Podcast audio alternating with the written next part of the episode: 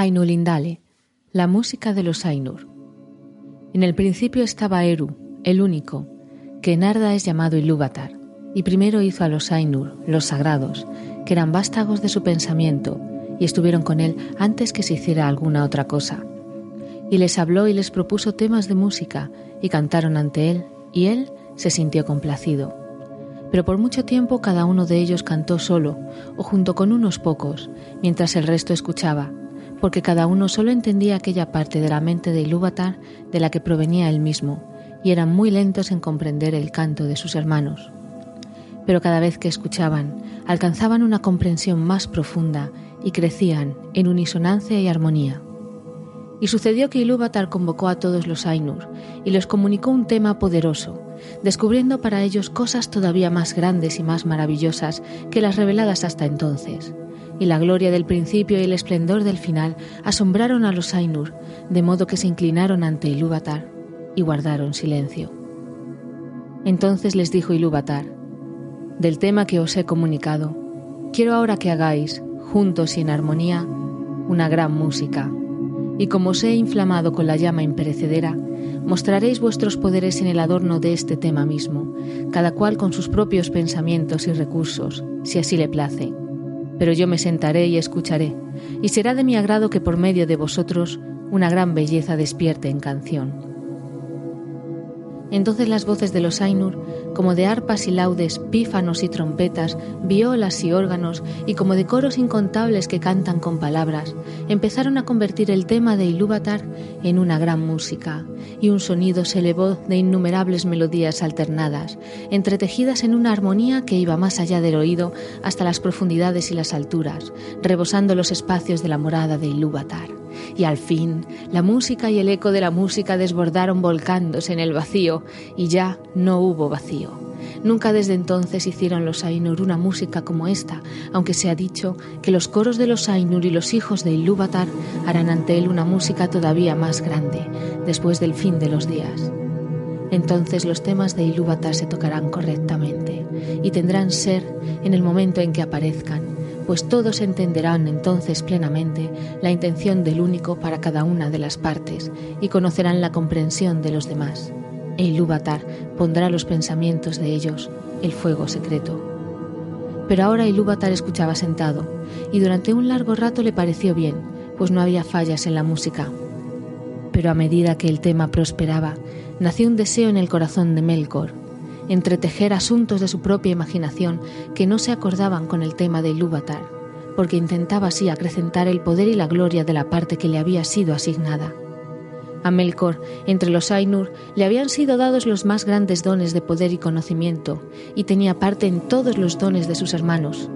Con frecuencia había ido solo a los sitios vacíos en busca de la llama imperecedera, porque grande era el deseo que ardía en él de dar ser a cosas propias, y le parecía que Ilúvatar no se ocupaba del vacío, cuya desnudez lo impacientaba. No obstante, no encontró el fuego, porque el fuego está con Ilúvatar. Pero hallándose solo, había empezado a tener pensamientos propios, distintos de los de sus hermanos. Melkor entretejió algunos de estos pensamientos en la música, e inmediatamente una discordancia se alzó en torno, y muchos de los que estaban cerca se desalentaron, se les confundió el pensamiento y la música vaciló.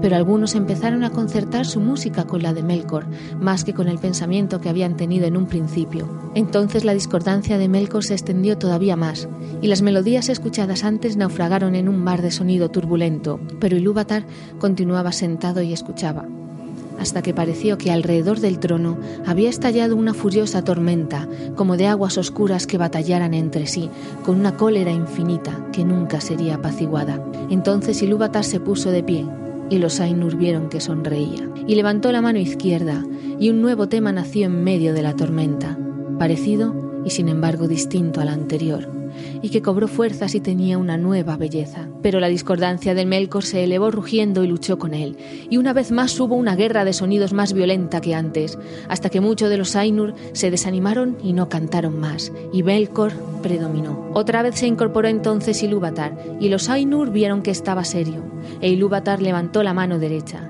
Y he aquí que un tercer tema brotó de la confusión, y era distinto de los otros, porque pareció al principio dulce y suave, un mero murmullo de sonidos leves en delicadas melodías, pero no pudo ser apagado y adquirió poder y profundidad, y pareció por último que dos músicas se desenvolvían a un tiempo ante el asiento de Ilúvatar, por completo discordantes. La una era profunda, vasta y hermosa, pero lenta y mezclada con un dolor sin medida que era la fuente principal de su belleza. La música de Melkor había alcanzado ahora una unidad propia, pero era estridente, vana e infinitamente repetida, y poco armónica, pues sonaba como un clamor de múltiples trompetas que bramaran unas pocas notas, todas al unísono. E intentó ahogar a la otra música con una voz violenta, pero pareció que la música de Ilúvatar se apoderaba de algún modo de las notas más triunfantes y las entretejía en su propia solemne estructura. En medio de esta batalla que sacudía las estancias de Ilúvatar y estremecía unos silencios hasta entonces inmutables, Ilúvatar se puso de pie por tercera vez y era terrible mirarlo a la cara. Levantó entonces ambas manos y en un acorde más profundo que el abismo, más alto que el firmamento, penetrante como la luz de los ojos de Ilúvatar, la música cesó. Entonces Ilúvatar habló y dijo: Poderosos son los Ainur, y entre ellos el más poderoso es Melkor. Pero sepan él y todos los Ainur que yo soy Ilúvatar. Os mostraré las cosas que habéis cantado, y así veréis qué habéis hecho y tú, Melkor, verás que ningún tema puede tocarse que no tenga en mí su fuente más profunda, y que nadie puede alterar la música a mi pesar, porque aquel que lo intente probará que es solo mi instrumento para la creación de cosas más maravillosas todavía, que él no ha imaginado. Entonces los Ainur tuvieron miedo, aunque aún no habían comprendido qué les decía Ilúvatar, y llenóse Melkor de vergüenza, de la que nacía un rencor secreto.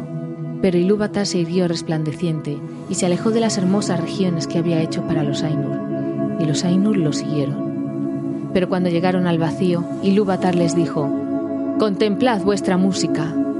Y les mostró una escena, dándoles vista donde antes había habido solo oído. Y los Ainur vieron un nuevo mundo hecho visible para ellos. Y era un globo en el vacío, y en él se sostenía, aunque no pertenecía al vacío. Y mientras lo miraban y se admiraban, este mundo empezó a desplegar su historia y les pareció que vivía y crecía. Y esperamos que la historia del podcast Regreso a Hobbiton se despliegue, viva y crezca y se haga vasta y hermosa como la música de Ilúvatar.